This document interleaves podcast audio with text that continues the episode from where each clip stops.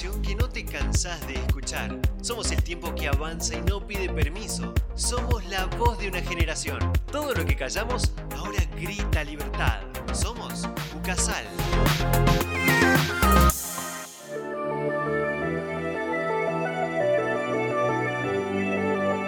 Hola, hola, muy bienvenidos a una nueva edición de Somos. Mi nombre es Carolina Pérez y acá junto a Beatriz Guzmán los vamos a acompañar con temas interesantes acerca de la realidad en la que vivimos. Hola, ¿cómo estás, Caro? Toda la gente que nos está escuchando del otro lado. Bueno, espero que muy bien. Y el día de hoy vamos a hablar con Gabriela Pires Grimolizzi, quien está llevando a cabo el proyecto denominado Sentido Interior, Conservación del Patrimonio Cultural de Salta. Bueno, el proyecto este tiene como finalidad visualizar las comunidades indígenas. Así es, este proyecto tiene por objetivo realizar el primer capítulo de una serie de microdocumentales con la finalidad de difundir, conservar y plantear la problemática del legado cultural, artístico y patrimonial de las comunidades indígenas de Salta. Así es, recuerden que pueden contactarnos mediante Instagram en arroba somosucasal, donde vas a encontrar las frases más destacadas de los invitados, algunos videos como para que vayas acompañándonos en cada programa y también podés escuchar nuestros programas en radiocasal.com.ar, sección Classic Hits o en Spotify. Bueno, bienvenidas Gaby, esa es nuestra invitada de hoy. Qué linda iniciativa que propusieron y nos podrías contar un poco de cómo inicia todo este proyecto. Hola, Caro. Hola, Beatriz. ¿Cómo están? Bueno, gracias por invitarme primero. No, gracias a vos. Y bueno, ¿cómo inicia esto? Empieza con un proyecto integral que abarca dos patas principales para lo que es conservación y difusión de las técnicas de artesanía. Por un lado, es una marca de productos deco para la casa realizadas íntegramente con técnicas de artesanía de comunidad originaria. Yo soy diseñadora, entonces trabajo el diseño como diferencial de lo que son estos productos que hacen los artesanos. ¿Por qué es importante esto del diseño? Porque se estudia, se entienden las tendencias, las preferencias de los consumidores y eso se lleva a un diseño de un producto que pueda ser elaborado con las técnicas de, los artesanos y que también hable de su identidad, de su idiosincrasia, mixturando esta contemporaneidad del mundo del diseño con lo tradicional de la artesanía para crear esta, co-crear estos productos y comercializarlos. De esta forma, comercializándolo en un mercado distinto al de la artesanía, que es donde generalmente vende el artesano lo que hace, su producción, es mejor valorado y tiene mejor percepción. Por ende, eso significa que la pieza es tiene un costo mayor, por ende el artesano recibe mejores ingresos por quizás el mismo trabajo y las mismas horas de trabajo, el mismo material que utiliza para hacer un costurerito, hacer un pajarito en madera y demás. Si quieren verlo, vi que tienen un Instagram, arroba sentido interior deco, ¿no? Si no me equivoco. Estuvimos viendo ahí reels de todos los videos eh, con todas las artesanías y realmente se nota la calidad del trabajo y es muy lindo cómo lo incorporaron con todo lo que es la modernidad del diseño para casas, para interiores, que por ahí uno no lo llega a dimensionar cuando lo ve en un puesto de artesanía o cómo, cómo incorporarlo en la casa de uno, digamos. Exactamente, es un trabajo muy elaborado, es un trabajo de mucha dedicación, de mucho detalle el que hacen los artesanos, aparte que tiene una tradición larguísima y habla sobre todo una identidad, una cultura, una forma de ver el mundo, de entender los entornos naturales y de entender eh, la forma de, los procesos, que si lo transportándolo a otro tipo de objetos en otro contexto, se valora y se entiende realmente la importancia que tiene. Porque esto no es únicamente hacer artesanía o hacer técnicas, pertenece al patrimonio intangible de la provincia, hace nuestra identidad como salteños. Eso te quería preguntar, ¿cómo fue que surgió esta inquietud de desarrollar, de llevar a cabo este proyecto? ¿Cuál es el trasfondo de todo esto, además de las artesanías que, como bien dijo Caro, son increíbles? El hecho es que está pasando de que los artesanos que hoy están trabajando, dedicándose a la artesanía, en su mayoría son personas ya de la tercera edad, son personas mayores, que todavía siguen trabajando así. Algunos se hicieron alguna carrera en ciudad, hicieron otros trabajos, pero siempre la artesanía como forma de vida y como economía de subsistencia. ¿Qué pasa ahora? Los jóvenes se criaron viendo eso, subsistencia la forma en la que hago algo para ganar un poco de plata para poder comprar un poco de mercadería, que es el común denominador de lo que pasa en la mayoría de los casos de los artesanos. Sentido Interior trabaja con artesanos de toda la provincia, no es una sola comunidad, un solo punto o una sola técnica. Empezamos ahora con dos regiones, que es eh, la zona del Chaco salteño y la zona de los valles calchaquíes. Cada una tiene expresiones culturales, expresiones artísticas diferentes porque su entorno natural, su paisaje son distintos. Entonces en el Chaco tenemos desarrollado lo que es la cestería con hoja de palma, el tejido en chawar, que son las plantas que están en el lugar, el tallado en madera que hacen los, hombres wichí, porque son los árboles que encuentran caídos. Siempre la recolección respetuosa de la materia prima, porque el monte no lo vas a dañar, porque es el que te provee. Claro, no es lo mismo la, la creación en masa que lo que realizan los artesanos con los productos que tienen a mano, digamos. Totalmente. Entonces también por eso se refleja en la producción de piezas de edición limitada, en piezas quizás pequeñas de algunos materiales, justamente porque no, no hacemos extracción de materia prima, sino que se respeta, se recolecta, todo es recolección respetuosa. Entonces, esto habla justamente de toda su historia, su, su tradición y demás, y las personas mayores son las que lo siguen conservando, pero los jóvenes ven que no es realmente sustentable los ingresos que pueden obtener a esto.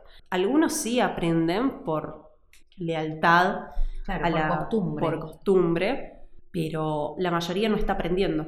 Se va perdiendo todo eso, esos conocimientos con las personas más de la tercera edad que van envejeciendo y se mueren. Exactamente. Ya no hay tanta esa visión de cultura y de tradición, sino que ahora se busca algo más que sea redituable a lo que, a lo que tenemos que subsistir en ahora, digamos, en la vida de ahora. Exactamente, eso por un lado, y por el otro también el sentirse diferente, el no sentirse valioso por la mm. identidad misma de dónde vienen, de su propia cultura.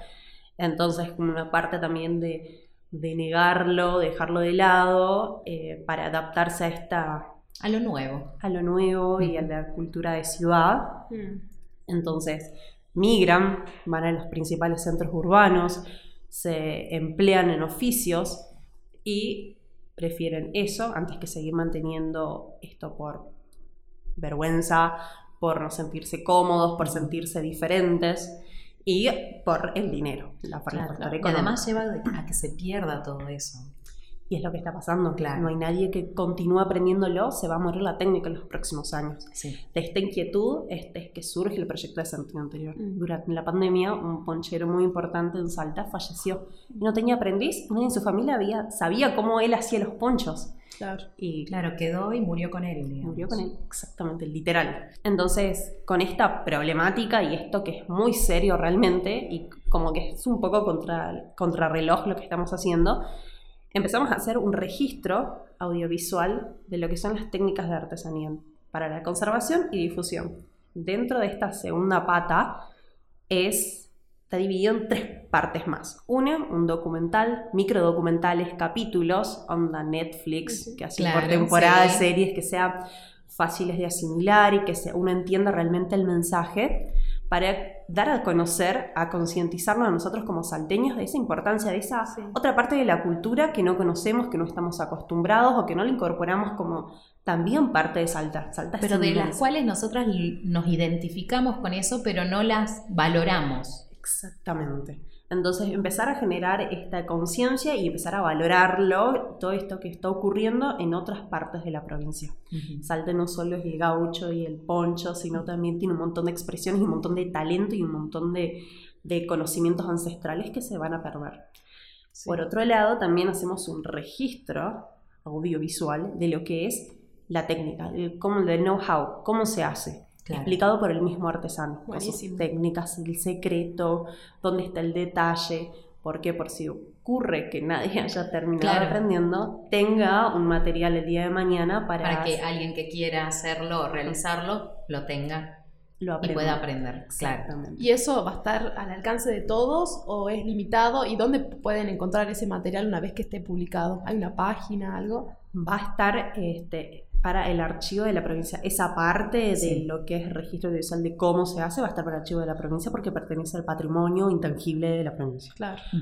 Los documentales va a tener difusión masiva, preparando toda una campaña de, de promoción de publicidad en YouTube, en nuestra web y en todas las plataformas. Estamos estoy preparando vinculaciones con otras entidades justamente para que llegue a la mayor cantidad de gente posible. No tiene sentido ps, preparar material que quede guardado en el cajón o que muy pocas personas tengan Claro. acceso. Tiene Sí, que totalmente. todos los salteños tienen que verlo, todos los argentinos tienen que verlo y valorarlo. No, Y aprovechar de que ahora hay muchos medios en los cuales se puede difundir hasta de manera gratuita y para que todos puedan tener acceso a ella. Y contanos quiénes participan de este proyecto, quiénes son los, cómo se prepararon también para, para realizarlo, porque tengo entendido de que este ya es el segundo año, es la segunda etapa, ¿puede ser? Bueno, viene trabajándose el sentido interior desde estos Sí. dos puntos. Este año comenzamos realmente lo que es la parte de el registro audiovisual. Sí. Quería agregar que aparte del registro audiovisual, también vamos, a- estamos preparando un manual de técnicas donde queda escrito y dibujado el paso a paso de cómo se realizan las técnicas. Entonces siempre está el soporte en papel. No sabemos cómo estará Ah, la, la tecnología de también. algunos años, pero el papel siempre está. Tienen todo contemplado. de catástrofe. Y Me también eh, te veo a vos y se nota que tenés como un sentido de pertenencia importante con respecto a la ciudad, a Salta y a tu país. Y el solo hecho de, de esta inquietud de querer conservar todo lo que es el patrimonio cultural me parece increíble. Y quiero saber cómo fue que adquiriste este sentido de pertenencia o por qué te interesó tanto el poder difundir estos conocimientos a otras generaciones y así también guardarlo en la propia ciudad, digamos. Trabajaba como subcontratada cuando era más chica eh, para desarrollar, hacer desarrollo de productos en cooperativas, todo lo que es la economía social. Y yo me crié en Tucumán, yo veía ahí las, lo que eran las comunidades y más en libros. No es tan común saber que están acá nomás. Cuando llegué a Salta para estudiar en la universidad, me di con que las comunidades estaban vivas, era una cultura viva que estaba acá, que estabas, ibas a cualquier ciudad, pueblo y podías ver estas otras, este, esto que quizás parecía tan lejano, estaba tan presente acá en Salta y eso me, pare- me pareció maravilloso. Y empezar a descubrirlos uno a uno, empezar a viajar y empezar a verlos, conocerlos, dije, no puede ser que esto no se sepa si es algo maravilloso. Me parece que esto es magia, para mí es mágico lo que hacen de agarrar una hoja, agarrar un pedacito de madera y transformarlo con tus propias manos, con muy pocos elementos, en algo, en un producto totalmente maravilloso. O sea, Claro, una, una claro. maestría para manejarlo, para el tratamiento del material, para la técnica, para el producto acabado, porque la verdad la calidad con la que desarrollan esos productos es impresionante. Y aparte uno no conoce todo este trasfondo, está acostumbrado más a la parte industrial, por decirlo así, y ya uno ve el producto terminado y no sabe todo el detrás que hay, que muchas veces lo hace una sola persona, y el esfuerzo y el trabajo, y está buenísimo poder conocerlo. Yo por lo menos es como la primera vez que me interiorizo en, en todo esto que estás contando y me encanta, la verdad que llama la atención y también por eso decidí eh, llamarte para que contes un poco más en el programa. Retomo de lo que vos decías, de que sí, son procesos, no valoramos lo que no conocemos. Ujú. Entonces, dar a conocer es importante para poder ayudar a preservar y que dejemos de desvalorizar esto, que se pague realmente lo que vale ese trabajo, porque en los documentales lo van a Mm. estar viendo, el artesano cuenta cómo es el proceso. Es un proceso larguísimo que va desde la obtención de la materia prima hasta el producto final, con todo lo que implica su transformación y trabajo, los días de espera. Es todo un proceso donde lo importante es el tiempo, es la paciencia y es darle a cada cosa su tiempo y su forma de hacerlo. Y en esta inmediatez, en esto de la respuesta rápida y del Sí. todo para allá, ellos todavía conservan eso y conectar con esta misma esencia del, del trabajo artesanal, con el tiempo del proceso, entenderlo, respetarlo y también con disfrutar de eso que, que ellos producen, que, que se realiza toda esta transformación de una planta hasta este producto. Aprender a conectar también con el sentido, los sentidos, con este momento presente, Por eso se llama Eso sentido, te- sentido interior. exactamente. Ahora todo tiene Todo sentido. tiene- Exactamente. Y es también como, entonces, es sentido por esto mismo, interior, porque están los interiores, pero también es algo de adentro, es conectarte con tu misma esencia, con tus mismos tiempos vitales. Ese sentido viene de adentro y queremos transmitirlo, conectar con lo que uno es, con la esencia, sentirse orgulloso de dónde uno viene, de quién es y de las diferencias que cada uno tiene, que hace y nos hace maravillosos y un mundo en sí mismo a cada uno, valorar esas diferencias y demostrar que se puede trabajar en un equipo totalmente diverso, Sí. se pueden lograr cosas maravillosas y poniendo muchísimos puntos de vista, Sí. muchísimas culturas, formas de ver la vida, se pueden lograr cosas siempre y cuando haya diálogo, haya entendimiento, haya respeto, haya cariño también porque somos una familia y cooperación siempre.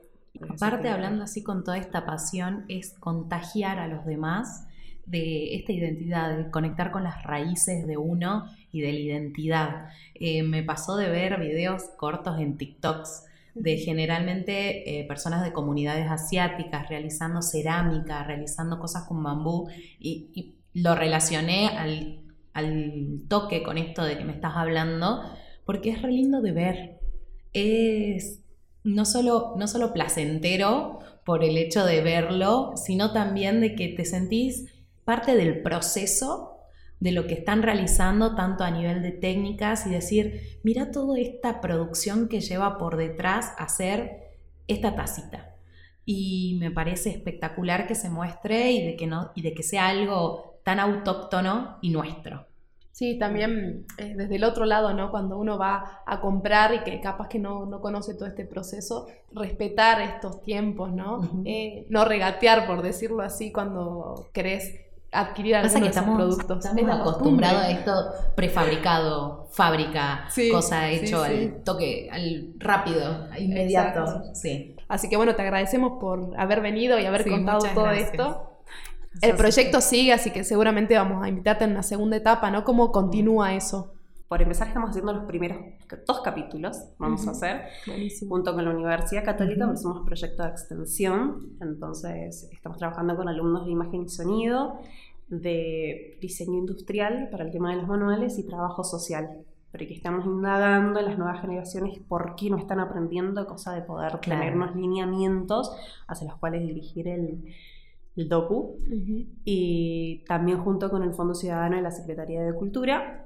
Entonces, en esta primera etapa estamos realizando estos primeros dos pilotos, eh, los primeros capítulos, y seguir el año que viene sumando más Continuar. comunidades, sumando Sí. más lugares, más paisajes y eh, vuelve, que vuelva a las comunidades. No siga esa lógica del extractivismo que voy, te, te Claro. filmo, uso lo que necesito de vos, me voy y no sabes más de mí. No es lo que queremos. Entonces es crear ciclos de cine y que vuelve que las comunidades y los artesanos y los hijos de los artesanos vean, porque no tiene sentido. Se sientan Sí, parte hacer- también de esto, digamos. Exactamente, ellos ayudaron, ellos son parte y lo crearon también. Es todo co-creación. Claro. Son los protagonistas. Exacto. Y tienen que verlo y sentir orgulloso y que vean a través de nuestros ojos cómo los vemos. Y empezar a, a que ese, pi- ese bichito del orgullo empiece a, a picarles como está bueno Sí. ser diferente, está bueno de dónde vengo, qué grosso mi papá que sabe hacer esto. Y qué lindo que lo valoren. Me encantó. Y también agradecer a la universidad porque ella presentó, la directora del proyecto Sentido Interior, uno de los proyectos de extensión y quedó seleccionado, Sí, así que también cual. contribuye económicamente para que puedan llevarlo a cabo. Y bueno, y a todo el equipo interdisciplinario que también trabaja con ustedes. Sí, recuerden que también pueden escribirnos y etiquetarnos en Instagram en arroba somos. También pueden seguir a la cuenta de Sentido Interior Deco. Y bueno, también pueden encontrar los demás programas en ucasal.edu.ar barra radio-ucasal. El hashtag de hoy es Somos Culturales, así que ahí nos van a encontrar en Instagram contando un poco de lo que vivimos ahora en el programa. Y no te olvides que también podés escuchar nuestro podcast en Spotify, ¿no? Sí, también. Así que bueno, nos escuchamos en el próximo Somos.